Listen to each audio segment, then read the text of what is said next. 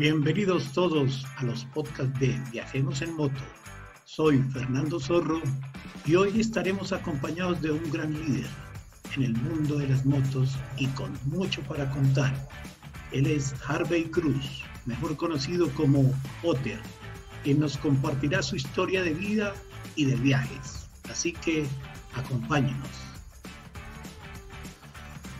Buen día, buena tarde, buena noche, donde nos encontremos. El día de hoy, un gran invitado, eh, Harvey Cruz. Harvey Cruz, más conocido como Potter, un motociclista de la zona cafetera que él nos va a contar su historia y vamos a motivarnos a ver cómo es que él también nos motiva a nosotros para viajar en moto, para que viajemos en moto. Buen día, buena tarde, Potter. Buenas tardes, Fernando. Placer saludarlo. Encantado de poderlo, eh, por fin, por fin después de mucho y mucho insistir y poca, poco cuidado mío y me excuso de antemano porque de verdad eh, su intención ha sido muy buena, pero yo le he mamado gallo. Soy honesto con usted, pero aquí estamos.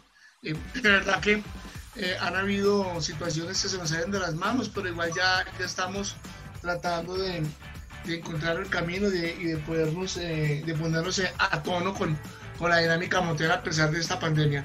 Claro que sí. eso se eh, trata, de, todas maneras, eh, que en algún momento la gente tenga su espacio aquí dentro de Viajemos en Moto para que disfrutemos de las historias que se vienen día a día, que escuchamos y que seguramente nos van a motivar para también hacer nuestros recorridos y nuestra historia dentro del motociclismo. Bueno, sí, señor. Alvin, ¿por qué Potter? ¿Por eh. qué Potter? Eh, esa es una pregunta que todo el mundo me hace y, es una pregunta que, que, a veces yo no puedo responder como de una manera tan, tan, tan, tan acertada, ¿no? Potter, porque de pronto me buscabullía mucho, era bajo en muchas cosas, entonces de pronto eh, durante parte de mi vida militar, alguien me dijo, es que usted parece, se parece a, Potter, que no aparece por un lado, pero aparece en el otro. En fin, un comandante, eh, un coronel que no sé si existe en este momento, Francisco Leonardo de Chavarro, eh, del arma de infantería, que me decía, ah, hombre, hola, ese, ese señor se la pasa todo el tiempo aparece acá y sale por allá. Ese es como ese libro de este eh, de Potter, el mago ese inglés. Y así que, sin que antes de eso el tipo era un, hombre muy leído y, y, relacionó. Yo no, no, sabía quién era Harry Potter porque no, no, habían salido las películas. Yo tenía por ahí 24 años en mi carrera militar, pero el señor sí leía. Y esa, y esa serie o esa saga eh, está basada en, libros de, la literatura inglesa. De la magia. No es porque se parezca realmente a Potter. no, eh, hago la, las gafitas, esas cositas y, empecé a tomarlo como, como esa chapa, vulgarmente dicho, o ese apodo. Y sí, lo, lo, lo aprendí a, introducir en mi vida como, como muchas otras cosas que, que le llegan a uno y que las vuelve no dificultades, sino que uno les introduce en la vida, ¿no? Para sacarles provecho, para, para, para mostrar que la vida es divertida y hay que pasarla bien. Exactamente, la vida es muy divertida y hay que vivirla y hay que gozarla, hay que disfrutarla. En medio de toda esta pandemia, seguramente cada uno de nosotros estamos dibujando nuestra vida y diciendo qué vamos a hacer, eh, qué hemos hecho, qué vamos a hacer y qué estamos viviendo en este momento y de todas estas dificultades seguramente vamos a tener muchas oportunidades de hacer muchas cosas y de proyectarnos hacia muchas cosas. Dentro de eso, nuestro motociclismo, que es lo que más nos llama la atención y seguramente vendrán muchas cosas a futuro que, vamos a hacer. Bueno, un militar, un militar, ¿cómo es que también se motiva a montar en moto? O sea, nos queda mucho tiempo. Y de ahí para allá, eh, ¿cómo es esa vuelta? Esto de las motos viene desde mucho antes de ser militar. Eh, Yo, yo estudié el bachillerato en un colegio llamado Santa María de la Rabia, un colegio en Bogotá, en Santa Isabel, parte de mi juventud. Pero en ese entonces, ¿por qué me empecé a aficionar con las motos? Porque imagínense que de los, 10, de los 15 a los 18 años aproximadamente monté en bicicleta.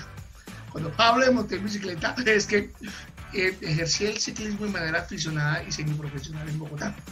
Eh, corrí vueltas a la juventud, corrí en Nacional de Turismeros en ese entonces con Olivero, yo, yo corría al lado de Olivero Rincón, al lado de Eduardo Hernández con muchas figuras, corrí con un equipo, eh, eh, con Genfar, Jairo Bando, muchos amigos que, que en, este, en este pequeño paso rural por el ciclismo y, eso me, me, empezó como a, a, encantar, pero desafortunadamente eh, hubo circunstancias eh, en la vida que que no me permitieron seguir la carrera, errores que uno de pronto comete, malas decisiones y me tuve que separar del ciclismo. Fueron tres, tres años, cuatro años en los que monté bicicleta y parte de mi vida, la de mi familia, eh, se encuentra muy, muy grabada eh, esa faceta de, Harvey, de, del, del, perdón, del ciclista que montó, que corrió, que entrenó. O sea, eso lo tengo claro los chequeos en, en, Montibón, eh, los chequeos en Siberia. Yo, yo llevo en Pereira 13, 14 años de mi vida, pero la gran parte de mi niñez, aunque soy de origen santanderiano, ha sido en Bogotá. Conozco el Alto del Vino, conozco Rosas, todo lo que usted se puede imaginar durante toda la, la vida de la, de la, bicicleta lo viví. Esa, esa faceta me permitió eh, detallarme o mirar la, esa Suzuki Twin, la GS500, esas Hondas XLR 600 Proline que habían y que me empezaron a gustar y nunca, aunque nunca me imaginé yo montado en una motocicleta, pero sí empezaron como de una manera eh, inadvertida a ese transbordo ideológico, ese transbordo, esa comunicación que, que no se ve, pero que se siente y fluye eh, con aquello que te llama la atención. Yo tengo tres máximas en mi vida y es que solo se hace lo que se quiere. Dios concede la victoria, la constancia de mi vida militar, pero una muy importante que dice que quien quiere lo, el que hace lo que quiere es libre, pero el que quiere lo que hace es feliz. Entonces, con base en todo eso y en las oportunidades que me daba la vida, pensé, algún día montaré el moto y lo hice y quedó como en ese, eh, ahí, en ese, en, el tintero de mi vida. Eh, Después de eso, entró a la milicia de manera accidental, colgué la bicicleta.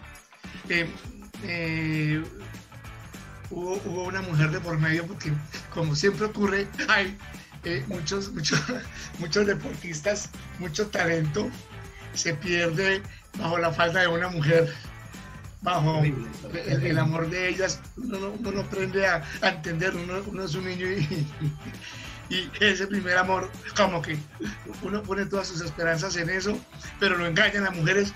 Las mujeres siempre han sido más perspicaces y más maduras que nosotros los hombres. Y eso lo, lo digo a una hora. La razón, de, la razón de la vida de todo hombre es una mujer. He sido bendecido con muy buenas mujeres, aunque no soy un hombre, pero he sido bendecido con ellas. Pero en ese caso eh, fui maldito porque ella me terminó, me engañó con un familiar y yo en esa tusa colgué la bicicleta y me fui. Y en mi desesperación por, por, por no volver y por buscar rumbos diferentes, eh, iba pasando por los mártires y encontré un letrero que decía, joven colombiano, hágase su oficial del Ejército Nacional, inscripciones. Allá fui, metí y terminé en el Distrito 51 en Puente Aranda haciendo los papeles y mis papás no sabían, yo estaba en la universidad. Cuando ellos se enteraron, fue que un viernes dije, papá, mamá, me voy para el cuartel. Y así fue. Como lo dije, me fui. Y me fui para Tolemaida en, en, en, el 88, el 3 de septiembre del 88. A, a, las 8 de la noche llegué al fuerte de Tolemaida a iniciar esta, esta hermosa, desagradecida, dolorosa vida militar de los colombianos. Definitivamente. Uno, a través de la vida, uno dice, es niño, y uno tiene muchos sueños, muchas cosas que quiere hacer en la vida. Y seguramente en nuestra época se decía, no, es que yo quiero ser bombero, ser policía, ser médico, ser abogado, no sé qué, una cantidad de situaciones que finalmente con el paso del tiempo pues Eh, la realidad es otra. Y la realidad es lo que viene en el día a día, lo que viene y disfruta uno eh, al paso eh, del recorrer la vida. Dentro de eso las mujeres, claro, generalmente pasa. Y Bendito néctar. Algunos quedan muy a muy temprana edad enganchados, otros eh, les va mal, bueno, pero esa es la vida y eso Yo lo llamo, yo lo llamo bendecidos. Bendecidos. Aquel hombre que empieza la vida con una mujer y con él la termina y con ella la termina es un hombre bendecido. Pero no siempre son buenos hombres. A veces son malos esposos. Y a pesar de todas esas dificultades, eh, terminan, son terminan lo que inician con la misma persona. En mi caso particular, eh, yo me considero un buen hombre, el, partido perfecto, eh, hermosamente, extrañamente hermoso, inteligente, hacendado, precioso, pero he tenido como cuatro divorcios y una viudez. Entonces, yo digo que no es bendecido, que no he sido bendecido, aunque no me puedo quejar, han sido momentos maravillosos y espectaculares en mi vida, pero uno, uno no dispone la vida se va presentando, se va dando y sigo creyendo en el amor. Yo soy un hombre convencido de que el amor es importante y no nací para quedarme solo. Si Dios me da la fortuna de poder terminar con mi esposita, con Claudia Ospina, mi vida, bien. Si no, sigo buscando hasta el día en que no pueda buscar más. Y ese día será cuando ya esté uno descansando. Pero mientras tanto, querer el amor y siempre seguiré haciendo el amor. Y la vida es muy rara. Yo compré la libreta militar a mí me compraron la libreta militar, yo le saqué el cuerpo al servicio militar. Cuando me entré, cuando entré dije, esto no es para mí. Yo, ¿por qué me entré a esta vida militar? Pero un año muy duro y doloroso. Pero, pero esta, esta generación que, a, la, que pertenecemos es una generación de que nos, nos enseñaron a remendar, nos enseñaron a, a entender, a luchar, a buscar. Es una generación en la que no nos dieron nada pero nos brindaron todo. Una generación en la que, en la que a uno le decían, hijo mío, hasta aquí le puedo colaborar. Mire, ¿qué puede hacer? Era una generación donde usted con una libreta militar podía, podía trabajar en tránsito, a la aduana. Existía la aduana, ¿se acuerda de la aduana? Existían muchas entidades en las que uno podía hacer vida, carrera, y, y respetados, queridos. Hoy en día las, estas instituciones se han acabado, ha prevalecido la corrupción, ya, ya no, están, no están como antes, eh, todo ha cambiado, nuestra generación es hermosa, volverían a ser en esta época del tiempo porque para mí ha sido la más hermosa de mi vida y muy seguramente en la vida de todo el mundo esta ha sido la generación más bella que ha podido estar en la faz de la tierra. Por este, por este lado, sí, termino hago parte de la universidad porque yo fui a la universidad a, conseguir esposa. Ah. y ahí nos conocimos y desde esa época hasta la fecha estamos todavía 30 y... lo, amarraron, lo amarraron. Ah, me amarraron tempranito, tempranito. Pero gracias a Dios, bien, hijos maravillosos, un futuro normal, como una persona normal. Y bueno, adelante, con muchas ganas de hacer muchas cosas, haciendo, haciendo vida social, esa vida social que se hace en el grupo de motociclistas y que hemos aprendido y que hemos entendido y que nos ha llenado de muchas satisfacciones, aparte de todo, ¿no? Eh, cada día que pasa se llena uno más de esa energía positiva de la gente, que es lo que interesa claro, seguramente también habrá cosas que, de pronto lo frenan a uno, pero eso no, es impedimento para seguir siendo feliz. No, no, hay, subidas sin bajadas, siempre destapados, no todo es pavimentado. A veces nos caemos, a veces no. Igual. Bueno, le voy a comentar. Estando yo en el cuartel, yo, yo, yo ascendí el arma de infantería, pero me gustaron las comunicaciones y, y me la pasaba agregado de un lado para otro porque yo hice curso, terminé el curso de lancero y hice curso de paracaidismo. E inmediatamente me mandaron a, a integrar eh, una, un estamento nuevo que se llamaba la Agrupación de Fuerzas Especiales Rurales en Tolameta, que hice parte a mucho honor de, la primera, la primera, el eh, primer destacamento de fuerzas especiales que hubo del país. Eso me permitió correr, andar por muchos lugares, por muchos sitios eh, y empezar a mirar. Eh, en la caballería existe la, la nosotros en Colombia no tenemos tanques, la caballería es, anteriormente era montada, ahora era mecanizada y ellos tenían unos tanques, unos vehículos de reconocimiento liviano que se llamaban los cascabel y los urtú. Ah, esos vehículos, aunque la gente los vea como tanques, no eran vehículos brasileños de la fábrica en esa, eran vehículos pequeños. Un tanque es inmenso, un tanque, un tanque de guerra es cuatro veces más grande que eso. Eh, comportan, manejaban diferentes tipos de armamento, pero esos equipos necesitaban un, un, una especie de protección, así como los aviones en vuelo, los, los bombarderos necesitan los aviones casa para, para poderse resguardar. Esos vehículos necesitaban también unos, unos equipos que les permitieran eh, adelantarse, hacer los reconocimientos y demás, porque pues, eran vehículos blindados, pero la guerra en ese país era una guerra regular y siempre estaba la mina, siempre estaban esos factores que, que, que afectaban y que, y que en cualquier momento podían cambiar el curso de una situación de operacional, como quiera que fuera. Entonces compraron unas motocicletas 250 XLR ProLine y llegó un sargento oh, oh, Juan Martín Villalobos y dio la casualidad que yo llegué agregado a, un, grupo rondón y, en ese grupo rondón en La Guajira llegaron 50 motos de esas grandes. Y yo, como estábamos agregados y como nosotros salíamos solamente a una que otra operación, todo el tiempo me la pasaba mamando gallo, hablando con compañeros de curso, para ir fregando, lo, básico, haciendo la gimnasia, también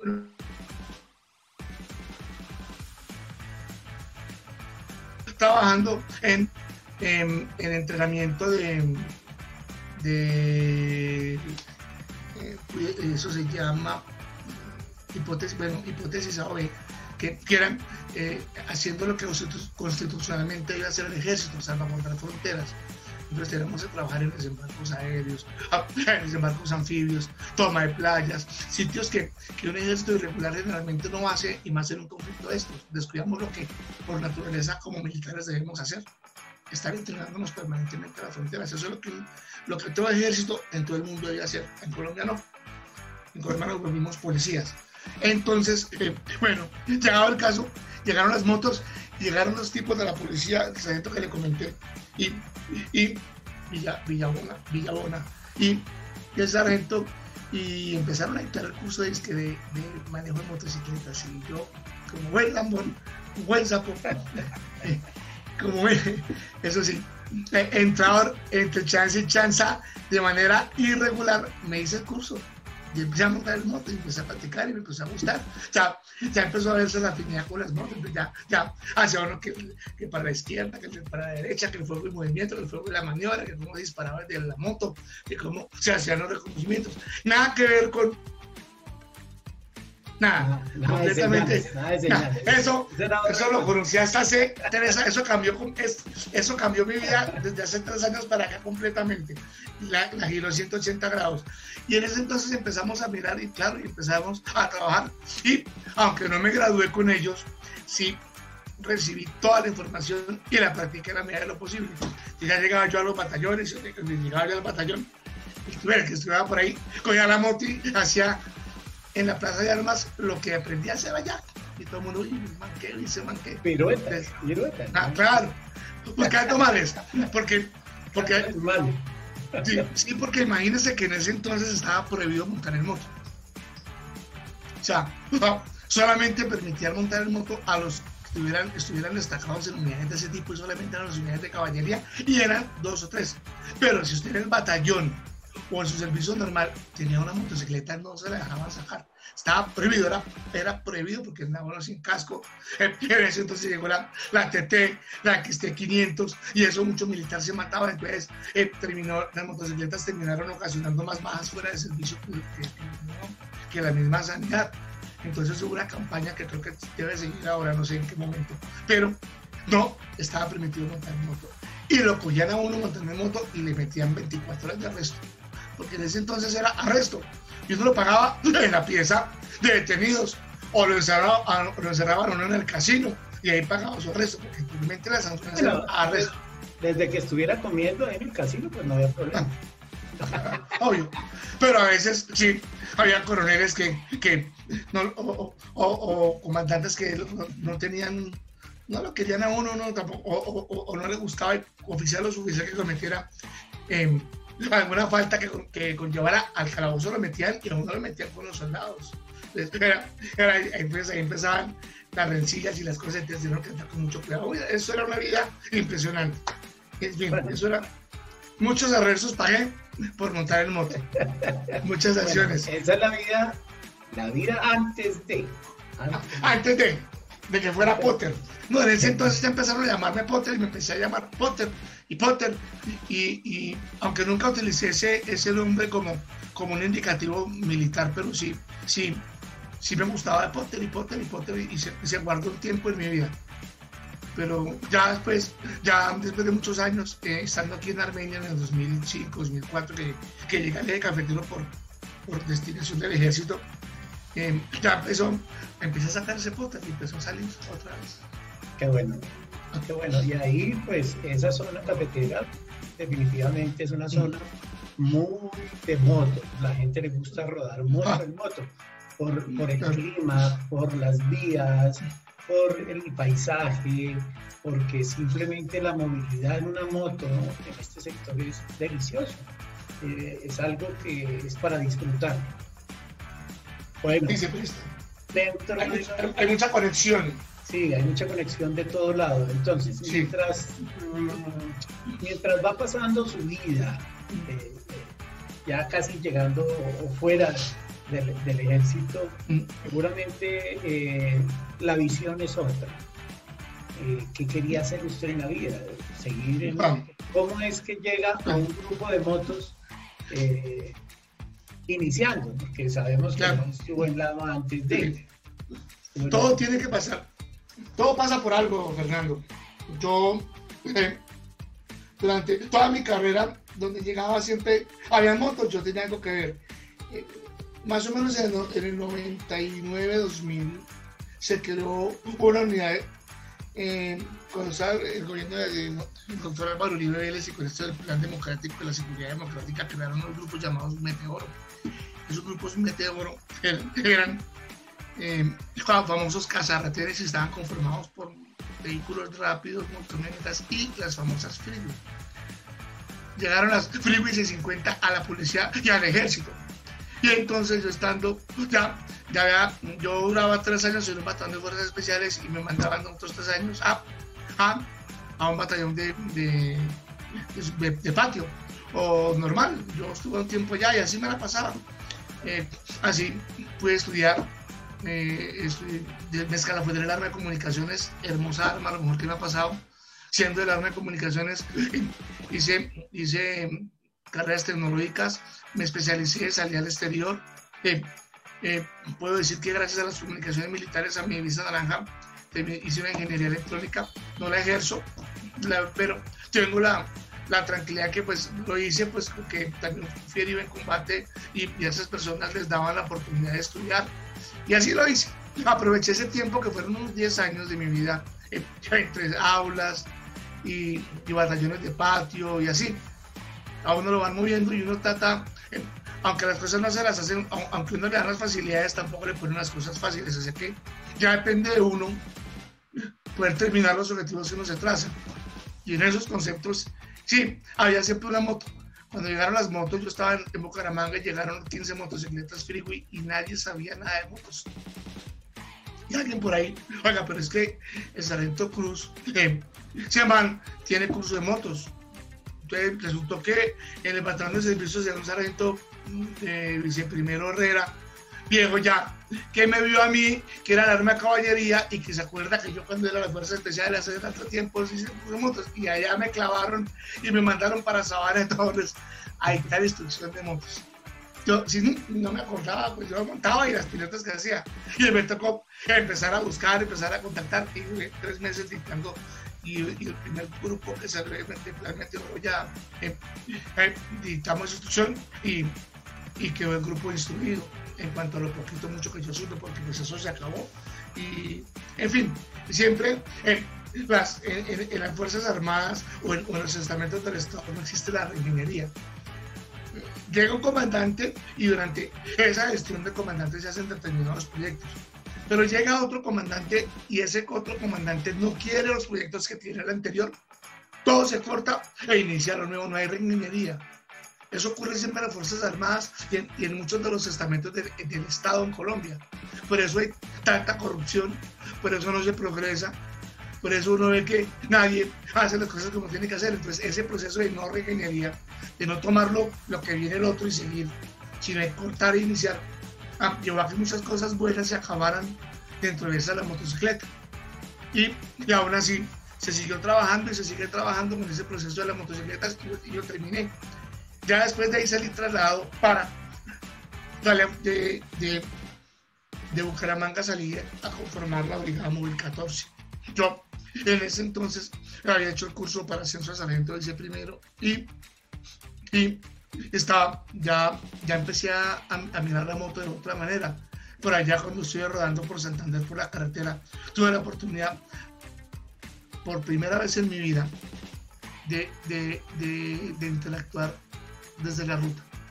Lo que yo decía antes era la ciudad, el batallón y para ir a diligencias y montar el moto y lo que hago pero por primera vez me desplacé de Sabana de Torres a Huachica, a Bucaramanga, a Río Negro. Entonces esas rodadas, entre comillas, eran operaciones militares, ya, ya empezaron a dejar en mí esa huella y como sembrar esa semillita de que qué bonito esto. Yo acá no me gusta, me encanta, me gusta. Pero, pero no quería ser motero, yo quería ser sargento mayor, irme baja, terminar de pronto había un proyecto muy bueno que, ya está, que, está, que ya está cristalizado, está materializado en el ejército, que era hacer que los sargentos mayores tuvieran un reconocimiento mayor del que anteriormente tenían.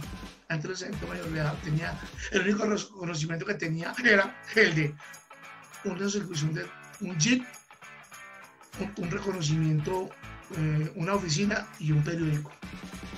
Era más no valíamos absolutamente nada. Trabajamos por mucho tiempo para lograr que el sargento mayor fuera reconocido. ¿Cómo lo tenemos ahora? Capacitándonos desde, de los cargos inferiores oficiales, haciéndolo de la mejor manera y se logró. Yo hice parte de ese proyecto y muchos oficiales generales que ya no están, otros que sí están, vean en mí la oportunidad de poder ser el primer director de una escuela de oficiales, cosa que hasta el momento están tratando de lograr. Pero, pero la vida me jugó una, una pasada muy, muy dura, muy triste, porque yo, yo salí, yo, yo estando en Bucaramanga, eh, estaba con el señor Carvajal Villamizar mi Agustín, general, hoy en día general, futuro comandante del ejército. Y, y, y otro, y un general me llamó, me dijo, voy a fundar la Brigada Móvil 14 y ese, y ese, y, ese, y ese general fue comandante mío de las Fuerzas Especiales y se quiere reunir un grupo selecto para esa brigada. Iba a cumplir una función que no sé qué iba a cumplir esa, brigada, se acabó. Y me dijo, Cruz, ¿se quiere pertenecer a la Brigada MUE 14? ¿Quiere fundarla conmigo?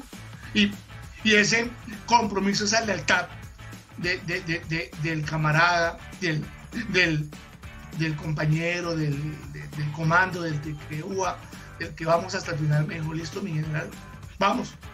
Y, y yo pasé a fundar la brigada móvil número 14 en Popayán. Y eso, sin saber que esa decisión que tomé esa noche, fue una noche, un jueves, estando con mi esposa, alma bendita, ella murió, Elisa de Cajamarca. Eh, eh, me voy para, me voy, entonces el coronel me decía, Cruz, pero weón, yo lo quiero acá. ¿Qué es? Usted se puede quedar. Y ese coronel era yerno del general Pailla, comandante general de la Fuerza Militar, y yo, ah, yo hablo con mi general Pailla y ya, yo lo dejo acá, pero pudo más ese amor y esa lealtad hacia, hacia ese superior, sin saber, sin saber que, que meses más tarde, eso fue en 2006, no digo mentiras, eso fue en 2005, que años más tarde me iba a costar la vida de mi esposa. Desafortunadamente, estando aquí en Pereira, eh, ya Brigada Móvil estuvo en Popayán, eh, estuvo, estuvo en, en, Popayán, en Buga, en Nariño, eh, combatiendo el Cauca en ese entonces que fue muy delicado. y, en un punto llegó a Pereira y me gustó Pereira y yo quiero, quiero perechar acá. Aunque la última vez que he ido a Pereira fue como en el, en el, en eso fue en el, 90 y, en el 95, agregado, cuando en Pereira mataron a un, coronel Sánchez, que era comandante del batallón en el Cerro Montezuma, y llegamos nosotros a apoyar esa, esa toma. Y, yo salí como a las 2 de la mañana a, orinar y, no había agua. Y salí yo a, orinar y, me caí y en una había un poco de vidrios y, me, me, corté el dedo, me lo abrí. Me lo abrí. Y, no había enfermero y me tocó con un compañero coserme el dedo y salir hacia las como a las 2 y media de la mañana para el cerro. Eso fue una cosa. Desde ahí, oye, cariño, a Pereira. Y llegué a Pereira y estando en Pereira decidimos eh, echar raíces ahí. Entonces mi esposa dijo, bueno, yo quiero montar una empresa de publicidad, se va a llamar Opciones Gráficas, yo la quiero montar y listo, montela. Y ella la montó, empezó a trabajar. Eh, entonces tiene un suite 1.6, le, le, compramos una máquina de impresión digital, una flora de 250, a un señor de Popayán, porque antes estuvimos en Popayán y ella se contactó con Popayán.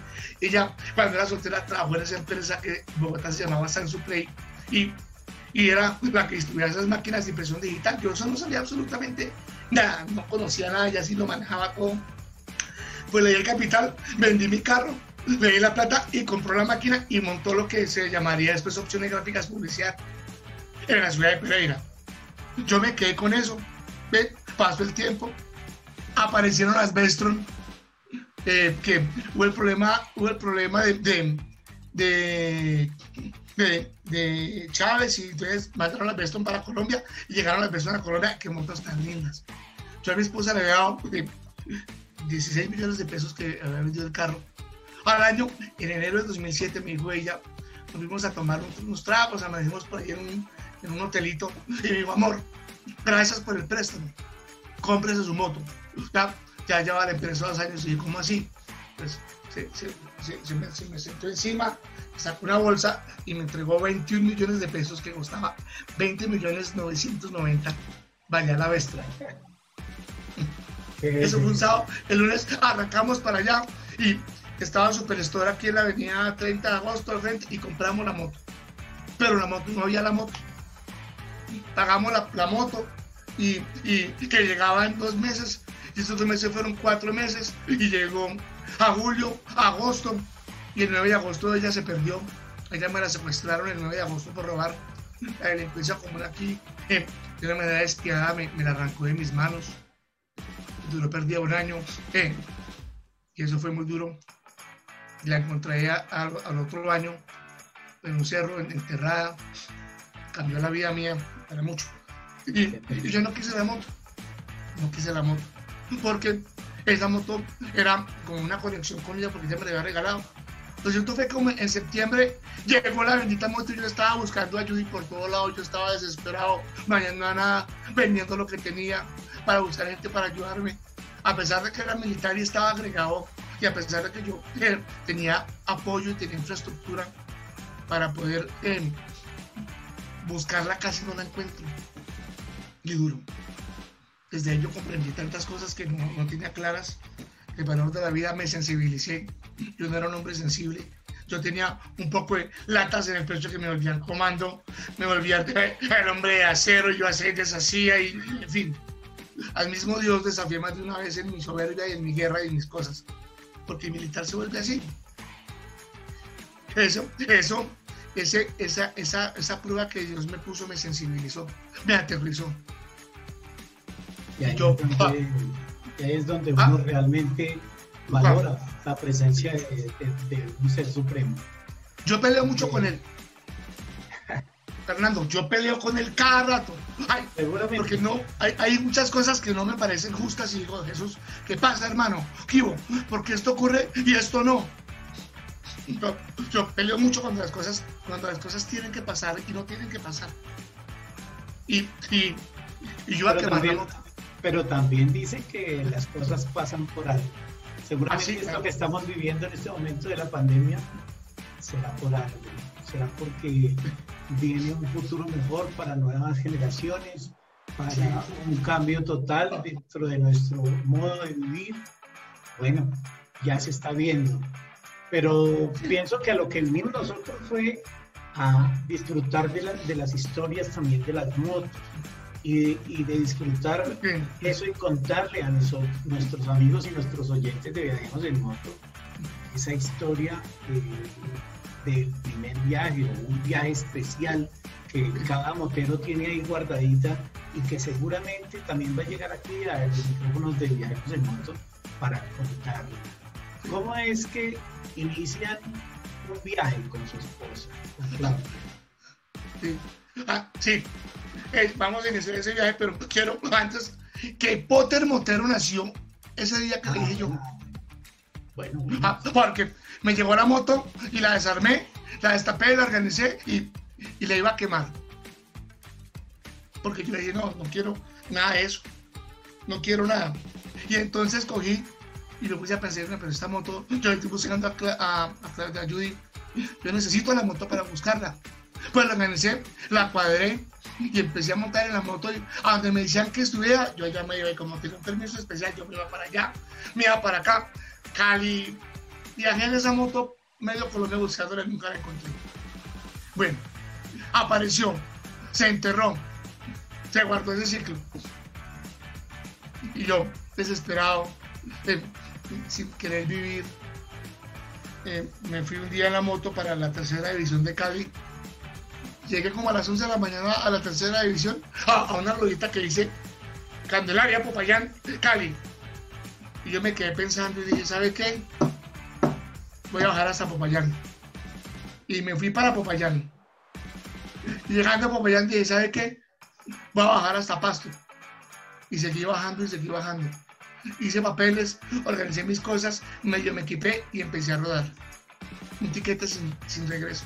No pensaba volver sin pensar que esa, ruta, ese viaje me iba a cambiar la vida completamente, me salvó la vida, porque me aprendió, me enseñó a que tenía que vivir, me enseñó a que, a que las cosas, me permitió un espacio para poder pelear con Dios y poder pedirle explicaciones de por qué me pasaba esto a mí.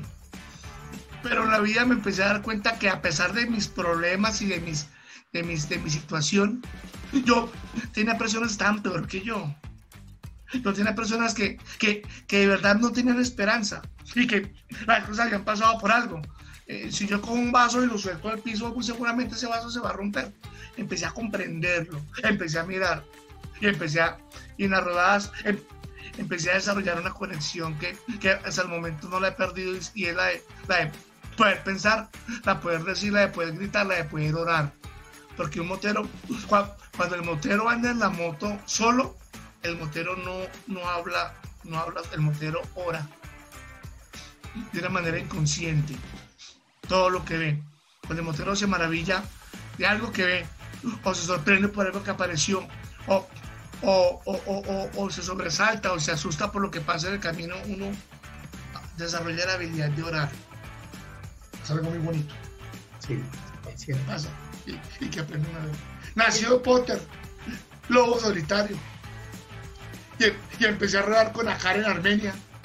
Rodé unos años con Ajar. Después, ya en Pereira, cuando ya me fui de baja, ya, ya me quedó más tiempo, pero mentira, le queda uno menos tiempo. Terminé, eh, dirigí la empresa que quedaba con mi esposa y en esa dirección me quedaba un tiempo la casa, pero ya empecé a rodar mejor, ya empecé a salir con los amigos, ya empecé a formar, a tener un concepto más claro de lo que es el motociclismo como tal, eh, el mototurismo sin saber qué era, porque ese concepto lo, lo, lo en lama, o lo, lo, lo, lo, asimilé y lo plasmé como que es en lama. Porque uno rueda moto y viaja, pero no hace mototurismo. Y así lo dice. Por muchos años el Club de Western Pereira y, y Nicolás Ramírez, yo que lo conoce, me decía Potter, ya conociéndome como Potter, ya me conoció la gente como Potter, ya me quiera que iba todo el mundo, aquí Potter para acá, Potter para allá. Tanto así que mi perro es un cocker spaniel, tiene 12 años, 13 años, hermoso, se llama Potter. Y cuando nos llaman al almuerzo bajamos los dos. ah, bueno. tiene, tiene el símil ahí con... y, empecé. Y empecé con Lama. De una manera indirecta también Oscar Ramírez, eh, Nicolás Ramírez me dijo, oiga, Potter, venga, le invitamos a rodar. Entonces Lama Armenia estaba formándose. Ya se ha formado la Armenia. Yo, vea que Pipe, eh, el, vicepresidente Pipe Maya, eh, andaba en la BMW y con una P de Pipe. Yo, marica, eso, esa P qué es de Pipe. Yo, como lo único que veía con P era él, los demás eran full color. Yo, yo dije, uno se pone, entonces yo me voy a poner una H. Pero cuando ya me explicaron que esa P era de prospecto y, me empezaron a, a contar todo lo que implicaba, todo lo que se desenmarañaba y lo que se, lo que, se, lo que de una manera inherente se desprendía una cosa de otras, empezó a cantarla. Yo muchas veces los vi en la carretera y siendo motor me decía, qué estupidez, mandaron con un chaleco. Ah, ¿Y eso qué función tiene? Ah, cuando, sin entender que yo en mi vida tuve un chaleco puesto, camuflado, donde decía quién, quién era yo, a qué arma pertenecía, qué batallón tenía, cómo me llamaba, qué había estudiado, de qué país era, todo lo tenía. Yo toda mi vida andé con chaleco, camuflado, pero andé con chaleco. Y para cambiar, y para cambiar, ah, claro. chaleco. y seguí. Ah, y cuando ya entendí el chaleco dije, venga, por Dios, yo toda mi vida andé con un chaleco y no me di cuenta. Ahora entiendo el concepto del chaleco, nunca lo he visto desde ese punto de vista. Pero durante mi tiempo militar, no con chaleco. Y empezó Lama. Y empezamos a andar ya, y a recorrer. Y Claudia Patricia Espira apareció en mi vida hace nueve años. Hermosa mujer. Eh, eh, nada de motos. Muy fufi la doctora es muy fufi, muy elegante, muy señora. Se encontró un gamín de estos, motero, mal hablado, entrador, eh, respetuoso y galante, pero, pero yo soy del pueblo, yo no soy ala, no, yo soy gamín y grosero y a soy irreverente y todos me conocen que, que eh, se me salen las groserías. Eh, brincador por el nervioso que tengo, eso es un detalle bajano que, que tiene sus ventajas y sus desventajas. Y, y enamorado de la vida. Apareció y nunca Claudia se imaginó la vida que iba a montarse en moto y mucho menos que iba a comprarse un casco, que iba a tener casco uniforme que iba a rodar conmigo cada año, como lo hemos hecho desde los ocho, desde hace ocho años que, que estamos juntos. la primera rodada fue a, a, Urabá y fueron tres días de trocha, que, eso para ella fue el alcabosa. El GPS, la moto me tiró por un lado y, y resulté en otro, así fui, así fuimos rodando. Ah, pero Claudita es una guerrera ahora. Ah, es, es, una mujer espectacular. Yo creo que pasé por muchas cosas para, para llegar a donde está ella y, y, yo creo que sí, si yo le, si, si Dios me debía algo y si la vida me ha debido algo a mí, por todo lo que he vivido, yo creo que con Claudia me pagó y me y, quedo debiendo. Porque es una mujer excelente, espectacular, lo más grande, lo más bello de la vida, la razón de ser, me cambió el chip me hizo, me hizo mejor persona, me hizo cambiar. Aunque en ese sigo siendo el mismo también, y eso no cambia. Eso no puede cambiar. quienes, conocemos, a ver, quienes conocemos a Pote sabemos de la energía que tiene. Ah. Parte de su tic tiene su energía y, y, su forma de ser por su, su vivencia de todo ese tiempo en el ejército, de lo que ha vivido y lo que ha transcurrido durante su vida. Y, realmente son cosas que a uno muchas veces no lo cambian, no lo pueden cambiar porque uno es así. Simplemente, si uno ha sido tranquilo toda la vida, como me considero yo, tranquilo, relajado, muy conciliador, pero que también hay veces que toca decir las cosas. Entonces ahí sí, porque la primera impresión cuando me ven a mí es, uy, ese señor es bravo. No, bravo no, soy más noble hermano que peluche. Pero también hay que hacer las cosas como se deben hacer. Me gusta que las cosas se hagan bien. Y creo que ese trabajo que usted está haciendo ahí en, el capítulo de Pereira, abiertamente se lo digo, es un, excelente trabajo con la gente, con la forma de hacer las cosas, con el proyecto, la ama como proyecto, porque realmente eh, cuando ingresamos en esto, yo creo que ninguno sabíamos de qué se trataba. Pero es que esto va más allá del motociclismo.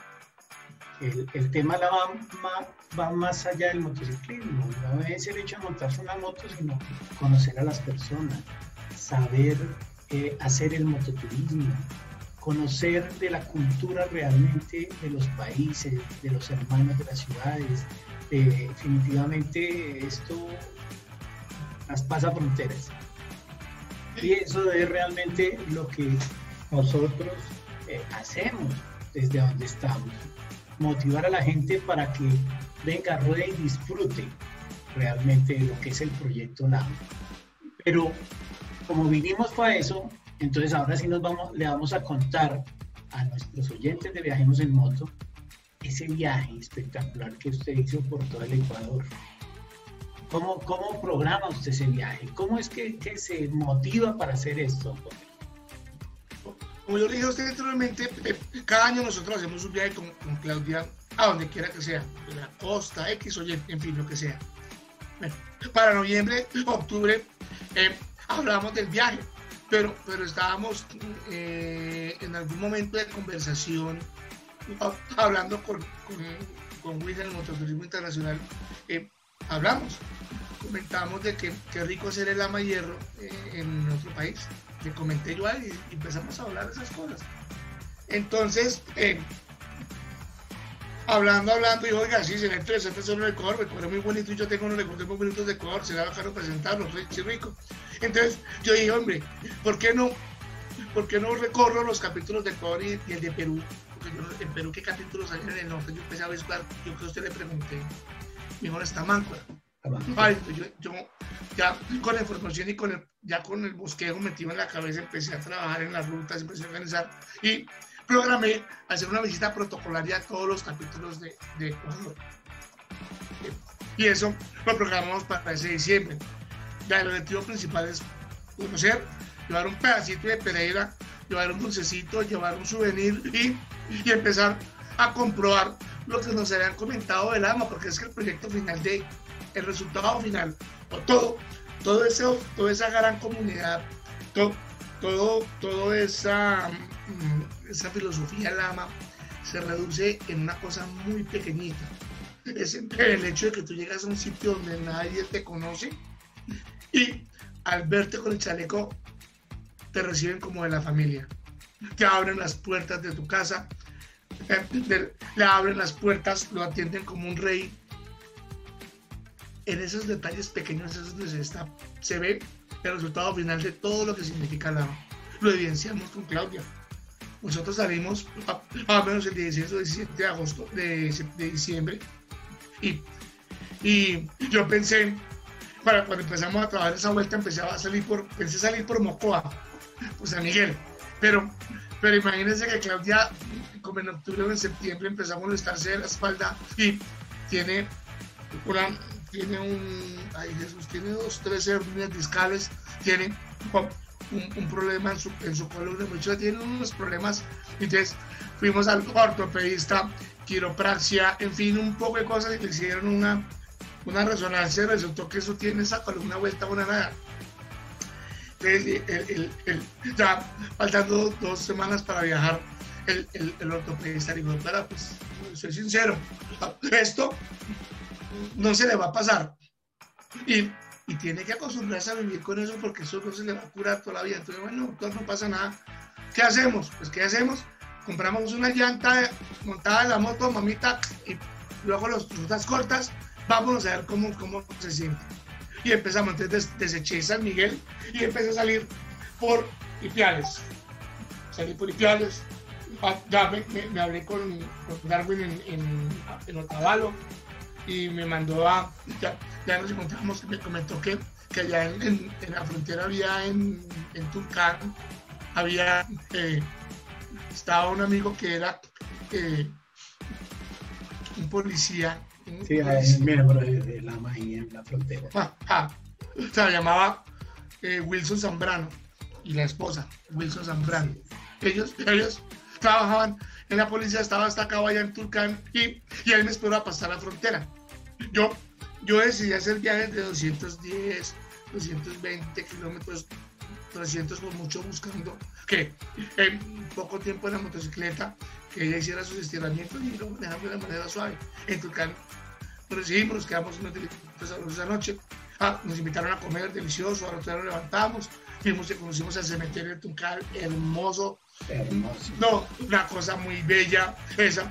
Eh, es decir, empecé a darme cuenta que Ecuador, Ecuador ha aprendido a aprovechar eh, ese, esa fortaleza del turismo y, aprendió a orientarse todo hacia, hacia el trato al turista y a, promocionar sus sitios de interés y muy bonito, interesante. Compartimos allá muy rico, ya ahí salimos, ya, ya en carretera y bueno, vamos a llegar aquí. Y Tulcán, pero sin antes para, paramos en Otavalo y almorzamos con Darwin. Entonces yo tenía, yo, yo había programado para cada capítulo una, una plaquita conmemorativa y con unos dulcecitos de café ya encontrarme con el capítulo, pero yo paré en Otavalo, me encontré con Darwin, que, que, vamos a almorzar, que venga, entonces almorzamos. Yo le dije, no, Darwin, yo voy a bajar con el parodiar en el capítulo, porque quiero que el capítulo de este presidente que tengo, y, y, le hacemos. Y así quedamos. salí esa tarde, como a las 12, y salí para Quito. Buena la ruta, excelente. Por allá, llegando más allá de ya entrando a, subir para Quito, por ahí nos pasó una pareja una, en una super y ahí rodamos como una hora llegamos a Quito y nos esperaba Adrián. Allá nos quedamos en Adrián, allá nos esperó, nos llevó al, al, a un sitio de celulares que él tiene, compartimos en media hora, llegó el capítulo, ya nos fuimos con el capítulo a encontrarnos a, a donde Carlitos García, que, muy amablemente nos saludó en la casa, nos quedamos esa noche ahí. Esa noche fuimos Vamos de comida, él tiene un restaurante de comida muy sabroso. Compartimos. Mi primera indigestada fue esa. Tan. Comimos lo que usted no se imagina. Bueno, ahora compartimos, repartimos un souvenir, hablamos, nos divertimos un ratico y al otro día, Maggie, la esposa de él, nos nos a llevar a la mitad del mundo. Allá estuvimos hasta las 9 de la mañana, compartimos, nos divertimos. Ella fue excelente, excelente Partimos. No sé antes en la noche anterior con Carlos, ah, después de, haber salido de comer, como a las de la mañana, como estábamos entrando en la Navidad, fuimos a conocer en Quito unas partes, unos sitios, un cerro de la Virgen, unas cosas muy bonitas que por allá, que, que de verdad uno ya cansado como que no disfruta.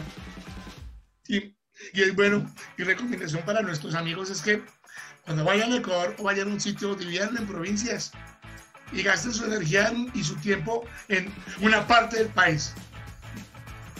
Así tengan que comprometer, volver en otra oportunidad y conocer otra parte, porque es que uno en la moto recorre mucho, pero, pero Ecuador es un país como muchos otros en el mundo que se tiene que recorrer por provincias, partes que uno no alcanza a, a, conocerlo todo.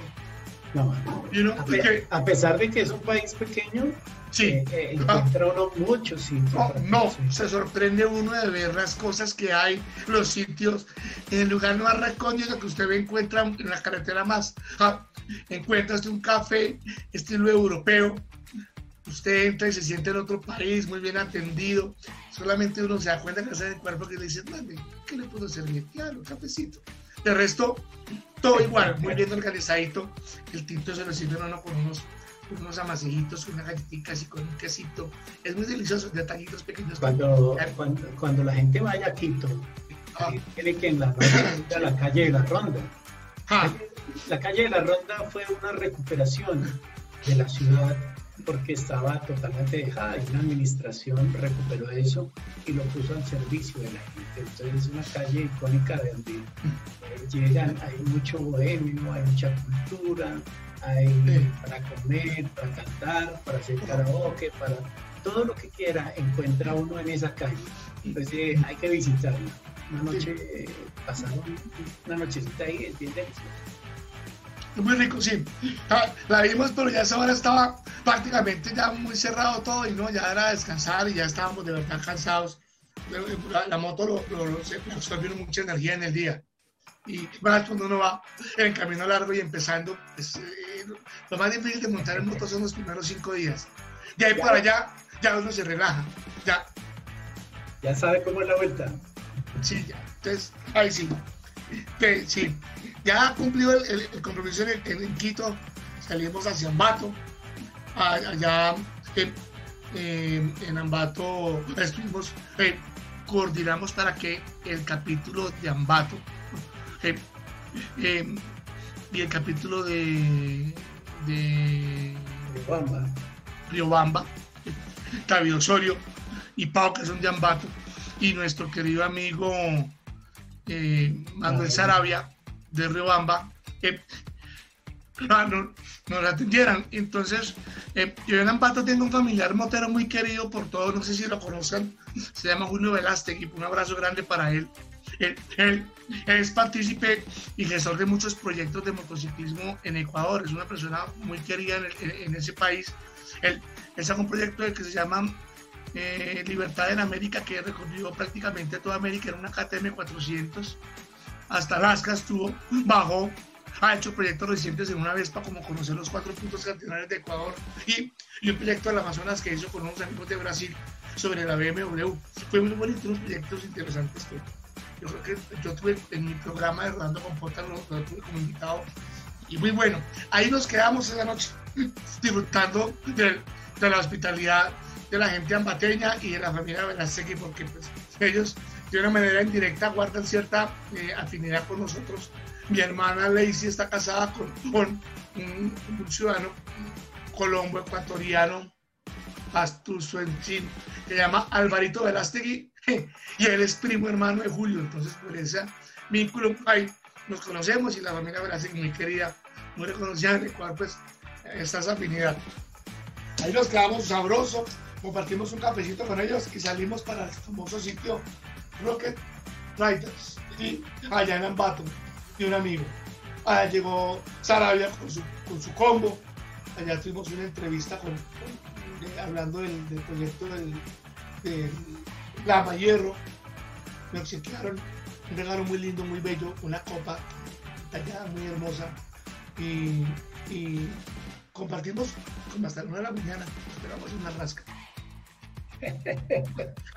Esos muchachos de Pau y esos manes beben mucho.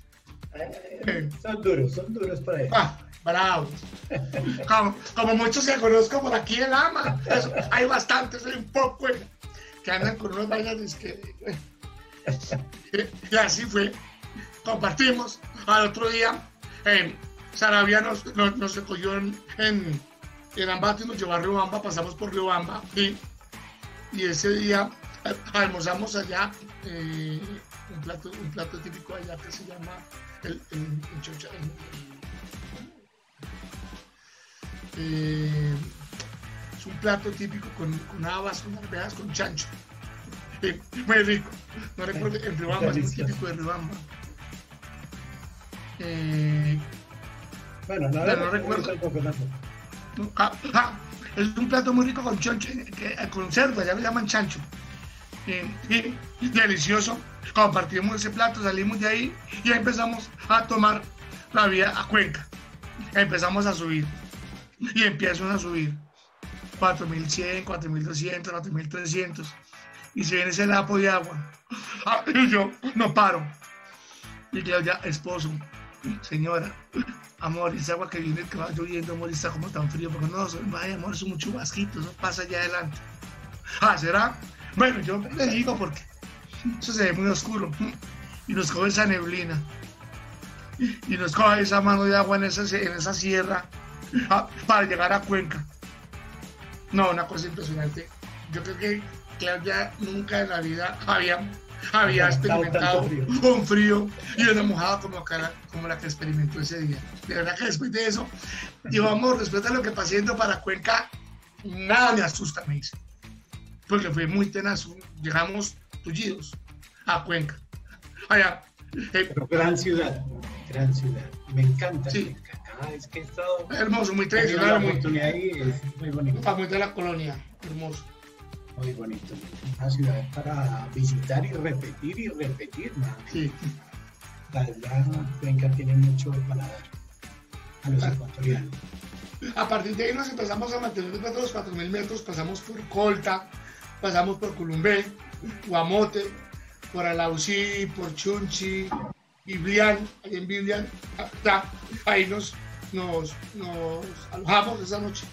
Muy rico, descansamos, ahí en Biblián venden, venden eh, ese chancho que, que lo tienen tostado, que lo van como en tirillas que lo van sacando como con un pelapapa y, y, y, y el cerdo va girando y a medida que él va tostándose, su cuero, ellos van sacando ese cuero como, como en un pelapapa de una cáscara y le venden eso a uno, un plato delicioso. a mí me encanta, a mí definitivamente me encanta son las fritadas. ¿La qué?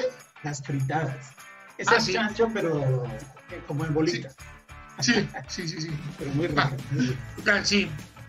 Eh, eh, bueno, ya después llegamos a Cuenca, nos quedamos en Cuenca, compartimos con una amiga ya muy querida, Janet y Roberto Andrade, que eran, aunque en Cuenca no hay lama, pero ellos son muy amigos de Álvaro, de Julio Velázquez y nos recomendó y fuimos acogidos. Nos quedamos allá. Esta niña Janet es, es bombero y trabaja como bombero, la única mujer bombero que hay en, esa, en Cuenca y la región. Compartimos muy rico, él tiene un taller de motos, ahí le hicimos un mantenimiento a la moto, eh, templamos cadena, paramos cositas, eh, lubricamos, en fin, muchas cositas que uno en el transcurso, pues, aunque lo hace, no, no tiene el tiempo o a veces hace falta hacerlo como más a fondo para que la motocicleta se siga manteniendo, importante eso. Y salimos a Loja. Ya, ya de Cuenca empezamos a bajar a Loja para, para empezar a, a, buscar a Macará. Ya empezamos a ver los, los rasgos de selva, ya pasa de la sierra a la selva y empezamos a hacer la, la, llegada a Loja y llegamos a Macará. A Macará. Llegamos como a las 8 de la mañana, de Cuenca ya hay como dos horas y media, salimos muy de madrugada. Y, y, en, y, Macará hicimos frontera en un sol bravo no había sistema, tocaba comprar un seguro. En Ecuador pasa uno sin problemas, pero ya en Perú ya la cosa cambia completamente. Entonces, ese ingreso es más complicado, más difícil. Bueno, ingresamos, compramos el seguro, seguimos. Ya ahí eh, llegamos a Piura, en Piura compartimos, nos disfrutamos, la comida. Pensé bajar hasta Chiclayo, pero mi esposa eh, eh, como a las dos y media horas de haber empezado a rodar hacia Perú, encontramos un caserío y llegamos a un restaurante y de verdad que, que el cambio es brusco de la comida que hay en Ecuador a la comida que hay en Perú. Y uno como montero tiene que tener claro que eso puede ocurrir. Pues mi esposa quedó marcada porque le dieron una comida que eso estaba inmunda. Y, y, ella no, no quiso comer, se sintió como mal, le dio pena, fue al baño, encontró el baño sucio, no, es una, bueno, en fin, muchas cosas que, bueno, démosle. Y para ahí empezamos a ver basura y, ella, pues es tan detallista, ya mira, amor, pero eso tan sucio, amor, que no sé qué. En Ecuador, que es cambiado. Y dije, amor, en la ruta encuentra uno esto y más. Bueno, llegamos allá a Piura, de Piura entonces no dejamos a Chiclayo, sino que salimos al otro día hacia Máncora. En Máncora experimentamos una de las rutas más bellas que pudimos haber hecho en el recorrido. Esa ruta de, de, Máncora, eh, hermosa, pero pasa usted por unas turbinas eólicas que hay en Sullana, pasa por Mayares, Ignacio Escudero, eh, Atalará, El Alto, Ñuro, órganos, y ya cuando ya llega usted a órganos y empieza a descender, cuando de un momento a otro, ¡plá! aparece en ese desierto de una manera intempestiva. Eh, ese saludo tan majestuoso del mar es hermoso. Ese choque, ese choque, yo comparo, mire, aquí uno, aquí uno, aquí uno por Pereira se va por la variante del pollo. Y no sé si usted ha tenido la oportunidad, pero no, lo tengo que, tengo que mostrar. De, la variante pollo en sentido de Cali, de Cartago hacia, hacia Manizales por la variante, hay un punto donde, donde la variante coge una curva, cuando se coge la curva y termina una montaña, aparece todo Pereira. Los máximos no se ve hermoso. Usted no ve nada, pero cuando se coge la curva hacia la parte izquierda, ese sentido aparece, se le aparece así, es espectacular. Así, eso mismo se siente espectacular. Máncora muy bonito, ya allá estuvimos en Máncora, compartimos en ese último capítulo, estuvimos con Henry allá, Henry. compartimos, de cambio de cosas, vamos al restaurante de él, muy delicioso, nos quedamos en un hotel sabrosito, visita la playa y mire, estuvimos en el mar un montón de veces y no nos entramos al mar. En este viaje caminamos por la playa, pero meterse en el mar con esa oleada, uno ya como que viejo no aguanta. No es tan calientico como el, el de Colombia. No, no, no, no. Cuando sintió hasta el primer frío, dice, no, amor, yo como que, ya, mojé los pies y no más. Ahí sí, ya, ya ahí salimos. pero, pero, realmente ahí en Máncora es un ambiente muy delicioso. Ah, es un ambiente, muy bohemio, bonito. Pero, pero no es tan como pensé como, como era. Máncora, aunque es bello, eh, o sea, es, es una tierra es un punto para muchos surfistas porque el oleaje es muy alto y, y, es más para ellos. Pero para uno, ya que busca otro tipo de cosas, sí, también es muy bonito, pero, pero, pero sí. Sí. Digamos que, que Máncora, los motociclistas lo utilizamos es para, descansar, descansar y, y, retomar, agarrar ah. energía nuevamente para, para los que vengan para Perú o los que vengan hacia Ecuador. Entonces también es como el punto medio ahí que, que, lo utiliza uno y por eso es que está presente de todas maneras la gente del ama. Es tranquilo, es tranquilo, es agradable, es bueno, es tranquilo. El mar sí, las surfistas. Ahora, si quieren ahí en Máncora ir a recorrer el mar y ver las ah. ballenas y todo eso también se puede ahí. O sea, ahí tienen eh, sitios y espectáculos muy bonitos que naturales que encuentra uno ahí. Entonces, también es, sino hablar con los lugareños, ya oh, saben lo que tienen que hacer. Sí, es cierto. Ya, ahí, ya después de Máncora, enfinamos hacia Guayaquil.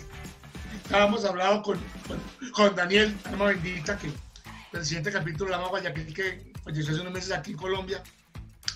Eh, nos recibió la entrada de la ciudad, nos alojó en su casa, ahí pasamos el 24 y compartimos con Roberto, con toda la gente de, con Arturo y todos los miembros de capítulo, la casa de Arturo, muy queridos, mucha familia. Vimos las tradiciones de guayaquileñas en la Navidad. Hicimos el recorrido por la ciudad, muy bello todo. Esa tradición de los muñecos de prueba que uno encuentra muñecos pequeños hasta muñecos inmensos que queman y demás. Algo muy, muy, muy organizado y esto es lo que la gente debe conocer. Muy bonito, muy bonito. Salimos de Guayaquil a buscar a buscar montañitas, pero llegamos a la mitad y decía un punto que decía Salinas. Hermoso. ¿Eso qué es? Ah, vamos a ver qué es eso de Salinas. Pero nos metimos a Salinas y nos encontramos con esa metrópoli hermosa. Eso es un rodadero. Sí. No, le queda pañales. No, le queda pañales. Le queda pañales. No, es muy bonita, esa ciudad es muy ah, bonita. Muy bello. Ahora nos quedamos en un nuevamente, y ya lo habíamos comentado seguramente en algún episodio anterior, pero quienes vayan a Salinas no dejen de ir a la chocolatera. Chocolatera, eso es obligado.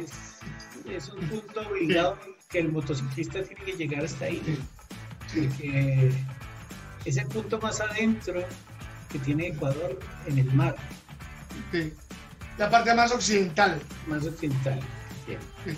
Sí. que hay una base militar, muy bonito. Y leones, todo eso es muy bonito. Los leones maridos, los leones marinos que no son maridos terminan ahí. ah, bueno. Pero hay de Salinas a, montañitas y de cerquita. No, sí.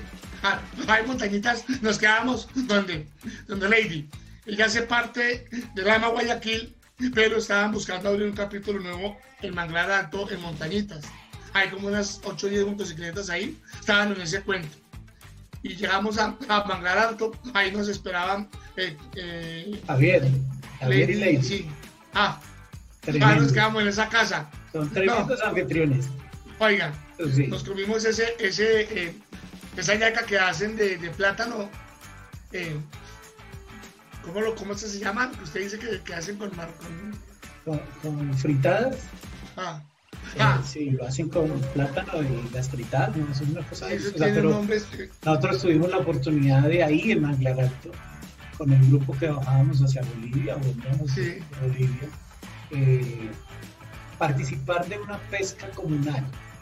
La pesca comunal ahí es, eh, creo que un día o dos días a la semana, sí. todos los nativos se reúnen en la playa, tiran la, la, la red y todo lo que sale, todos tienen derecho a recoger sus pescados.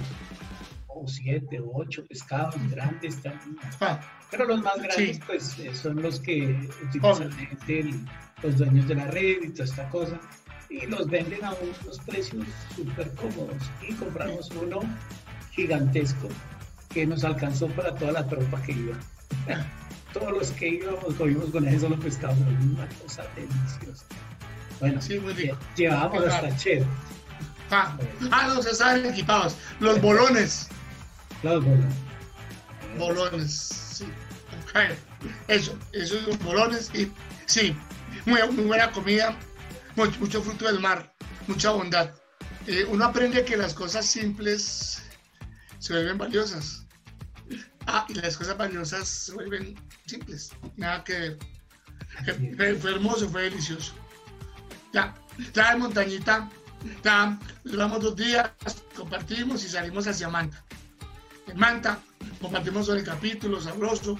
Ahí eh, estuvimos en Ayampé, en Puerto López, Puerto Calla, y ya Adrián y, sus muchachos en Manta pues nos ayudaron allá, nos acomodaron en un hotel muy bonito, compartimos y en Manta duramos hoy un día decidimos descansar y fuimos a hacer un día de playa, pero eh, no encontramos el mercado del atún. Imagínense que Manta es uno de los productores, mayores productores mundiales de atún. Es cierto. Y en torno al atún tienen una economía y una cultura del atún. Y, y hay un mercado grandísimo de atún que la verdad no, no fuimos lo que me dijeron que es peligroso, no sé qué, pero nos perdimos de haber ido. Queda en deuda.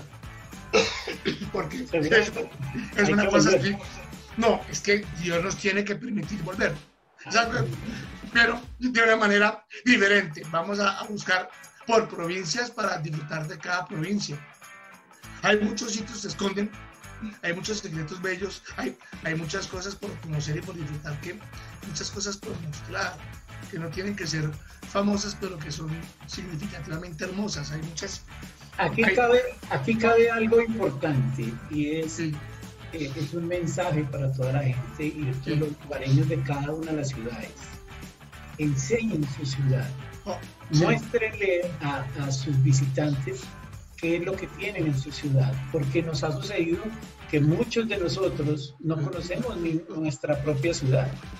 No sabemos dónde quedan las, las bibliotecas, dónde quedan los museos, dónde quedan sitios históricos eh, representativos de cada ciudad. No sabemos. Entonces, tenemos que prepararnos en conocer nuestras ciudades para mostrárselas al mundo entero. Lama es la oportunidad de mostrarle al mundo esas ciudades y, llevar y, decirles, vengan, disfruten de lo que tenemos nosotros acá. Así que, muchachos, a conocer sus ciudades para que muestren todo lo que tienen. Sí, eso es cierto. Y, y para complementar, eh, interesante que, que, que busquen los sitios establezcan las rutas, eh, que, aprendan a, llegar a, esos sitios y que, a la gente no le cuenten lo malo. Lo malo no se debe contar. Muchas veces uno dice, man, es que para aquí a las seis se atracan, que es que allí venden droga. Hombre, eso lo hay en todo lado. Créame, que, que en Ecuador, en México, en Estados Unidos, en Alemania, en Holanda, hay lo mismo. Inseguridad y narcotráfico. Pero pero verlo bello, muy bonito. Y, eso es lo que usted dice, presidente, lo que usted la, dice. La otra cosa es que nosotros como motociclistas y gente que nos gusta el turismo, pues realmente nosotros no estamos buscando esos sitios malos. Nosotros no vamos a buscar esos sitios malos. Seguramente le vamos a preguntar a la gente, eh, llévenos a lo, a lo mejor que tiene esta ciudad. Y lo mejor son sus cascadas, son eh, sus sitios históricos y, y, no que nos lleven a, a, la olla, como decimos nosotros. No, eso no, no se trata de eso, pero si alguno, porque puede suceder, le gusta ese tema, pues seguramente va a encontrar porque va a buscar. Pero nosotros no buscamos eso, nosotros buscamos ese disfrute de cada uno de los sitios a donde llegamos. Eso es cierto. Ya, ya en Manta, ya, ya en Manta, era el 28 de noviembre, diciembre, ya eh, eh, Claudia dijo esposo, eh, me dio papitis, ya quiero llegar a, no sé, suegro murió el año siguiente, ya dijo que quería compartir con ellos el 31 porque pues, no le dijo. Y, y empezó esa carrera contra el a hacer Mantaquito. Pasamos Turquito y llegamos a Otavalo, o sea que hicimos Manta Otavalo en un solo día.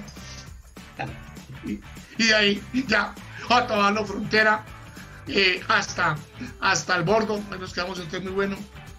Y ya el bordo de Popayán, y bien, el 31 a las 12 del día llegamos aquí a Colombia, felices, cansados, cumpliendo con la misión y sin esperar que, que ese año iba a cambiar la vida en el mundo, porque eso fue el, en el 19 al 20. Y, y ya con sueños, con planes programados para, para, este año pasado y para este, pero que, que, no sé, que no sé si se cumplan o no, porque como van las cosas, todo es incierto.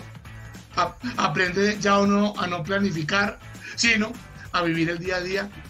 Ya decidimos que próximo puente que haya una escapadita, nos vamos a rodar dos días, tres días, porque no sabemos qué pueda pasar. Seguramente tenemos que cambiar la forma de rodar, ya no ah, vamos a rodar 20 o 30 o 50, sino vamos a rodar 5 o 6, manteniendo distancia, manteniendo todos estos protecciones de ah. seguridad seguramente tendremos que buscar alguna estrategia para, para poder rodar con la gente y poder seguir disfrutando de nuestra pasión, que es lo más importante.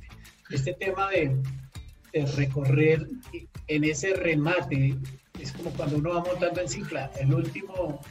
Eh, ¿Cómo está cansado? El último la moto, todo. Para allá, se cansa Y me recuerda mucho alguna vez que me tocó viajar desde Cajamarca en Perú hasta Bogotá en tres días. Eso fue una carrera impresionante. Claro, cada se fue. Es decir, sí, sí, sí. Bien programado, pero Ecuador se pasa en un día si uno quiere. En un día, en un día lo pasé y bueno, Colombia el otro día. Bueno, sí, eso es cierto. Pero el objetivo es, es disfrutar, compartir, vivir, porque uno muchas veces en la juventud uno dice lo que voy para la costa, será a las 4 de la mañana y llegó a las 7 a Santa Marta. ¿Y qué hizo? No, bien. ¿Y qué conoció? No, yo me bajé en Santa Marta ya cansado la moto. Era venido en avión. Claro. hay que disfrutar, hay que disfrutar de la carretera, de los paisajes, eh, de toda la, la fauna que tenemos también. Bueno, de todo. Bueno, tremendo paseo, Ponte, eso fue ah. tremendo viaje. Un paseo por, por, por, parte de mi vida y un paseo por, por esas hermosas tierras y con las ganas de poder, eh, poder eh, establecer proyectos, muchos. No, no, no, no me preguntó por mi proyecto de, de, rodando, con Potter. Era lo, lo paré. Era que teníamos ahí pendiente. Y vamos a terminar acá la historia del viaje para decirle, Potter, usted ha sido un gran líder en el tema de las comunicaciones, como lo explicaba al comienzo, eh, por, en su trabajo hacer eso ah. y poder diseñar dentro de esta comunidad de motociclistas también un programa en directo que era Rodando con Potter. ¿Qué pasó con Rodando con Potter? ¿Cómo inicia Rodando con Potter? ¿Cómo, cómo lo, le damos el stand ahí por ahora? eh, Rolando Potter inició como la, eh, eh, la, necesidad de poder mostrar al mundo eh, todas esas cosas que pueden pasar desapercibidas para la gente.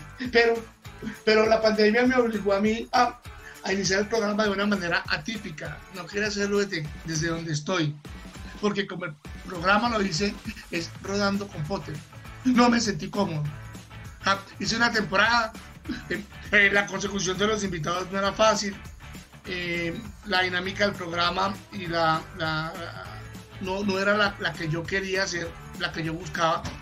Entonces decidí parar, reestructurar, esperar y, y lanzarlo mucho más agradable, más ameno, menos monótono, porque es que todos los lunes para uno, uno frente a un escritorio, hablando con otro fulano, cuando uno puede encontrarse en el camino con alguien, compartir, tomarse un café, conocer un sitio y durante esa visita poderle preguntar cosas a esa persona es más agradable que, que estar detrás de un escritorio. Entonces lo paré. Y hasta que no tenga, y hasta que yo no encuentre la, la, la, oportunidad, la facilidad de poder hacer el programa como a mí me gusta, no lo hago.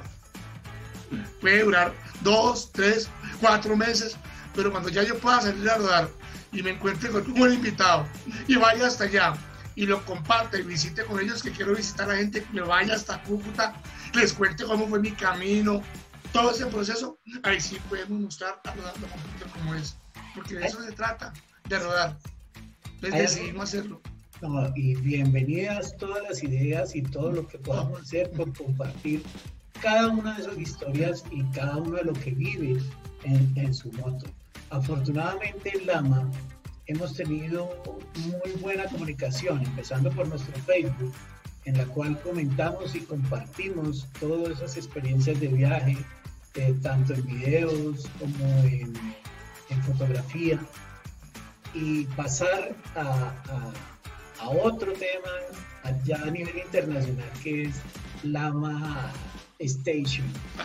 Lama Station, que ha sido la mamá de todos nosotros y un saludo a Enigma, a toda la gente que puso el pecho, que fue Sander, que fue Stephanie, que le metieron el corazón como todo lo que hacemos nosotros.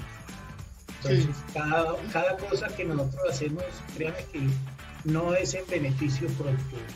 Personalmente digo yo, este espacio que tengo eh, eh, desde mi residencia ahora, lo tengo porque primero eh, he tenido la fortuna de poder recorrer mucho de Sudamérica, de Norteamérica, conocer mucha gente y tener muchos amigos que yo dije, no, yo quiero traerlos de la forma virtual aprovechando pandemia para que también contemos esas experiencias de vida, de viaje.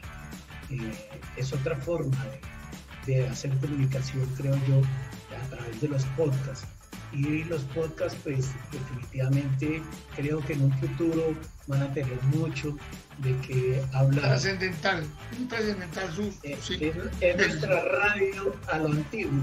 Ah, Entonces, es, es agradable levantarse en la madrugada y poner un podcast agradable porque uno escucha y, y imagina, piensa.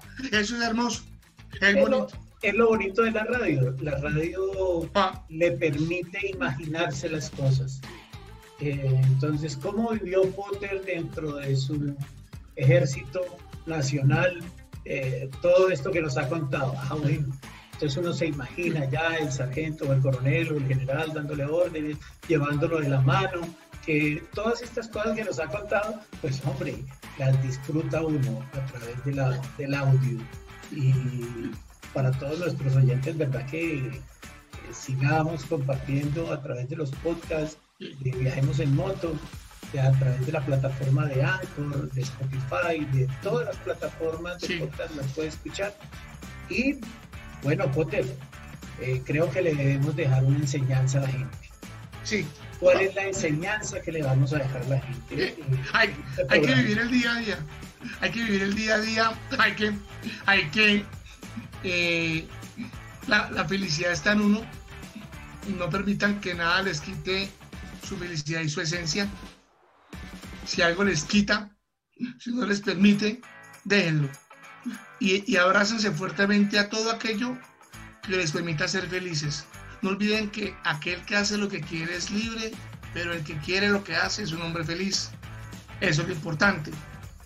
La honestidad, la la, rectitud, la, constancia, eh, la entereza, son valores que tenemos que tener muy en cuenta y la precaución en tiempos como estos. A todos mis amigos, los quiero mucho, hay que cuidarse.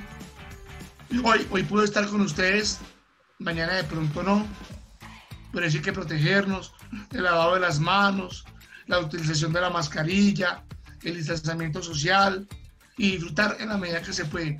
Yo creo que la, manera más segura de poder en estos momentos, la manera más segura de viajar es la motocicleta, porque usted no está expuesto a nada, Bien, aunque está obviamente el riesgo común, pero, pero, pero hombre, usted no, no está, está ventilado, un contacto directo, eh, es muy difícil contagiarse montando en moto, yo creo que imposible, pero con todas las medidas, con todo lo que tengan que llevar, con todos los protocolos de seguridad, es mucho lo que se puede hacer. Se les quiere mucho. Espero muy pronto volver a, tener ardando un Potter entre todos ustedes de una manera fresca, agradable, que nos guste a todos, que nos deje una huella y mostrar lo que más se quiere. Y, hombre, eh, Fernando, presidente, eh, mi admiración y mi respeto hacia su gestión, mi admiración, a su respeto, mi respeto hacia su persona, a lo que es usted como un ser humano, a lo que es usted como motociclista, porque eh, yo creo que las enseñanzas suyas han hecho mella en muchas personas y me incluyo dentro de esas personas. Para mí un honor estar con usted, para mí un honor poder compartir, casi que no, casi que no, pero, pero sí, un saludo fraterno para, para, para Nati, para su esposa, para Ricardo, se les quiere mucho. Eh, nada, la gente del AMA, en el corazón los llevo hasta el último día de mi vida, la AMA con todo el amor del mundo. En tres años han hecho con mi vida lo que muchos de motociclismo solitario no hicieron, y de verdad que sí. A, la gente de mi capítulo, que orgulloso lo represento y hasta donde yo pueda seguir con todo el amor del mundo, trataré de, de llevar la, la filosofía al AMA. Eso es todo. Gracias. Gracias, gracias por sus palabras, gracias por, ese reconocimiento también hacia mi persona. Y creo que lo único que hemos podido dar es eh, enseñanza. Y a todos nuestros oyentes de Viajemos en Moto, dentro de una semana tenemos una nueva historia. Por hoy no fue más. Espero les haya gustado y nos encontramos dentro de ocho días para escuchar una nueva experiencia de viaje, donde tendremos un nuevo invitado en los podcasts de Viajemos en Moto.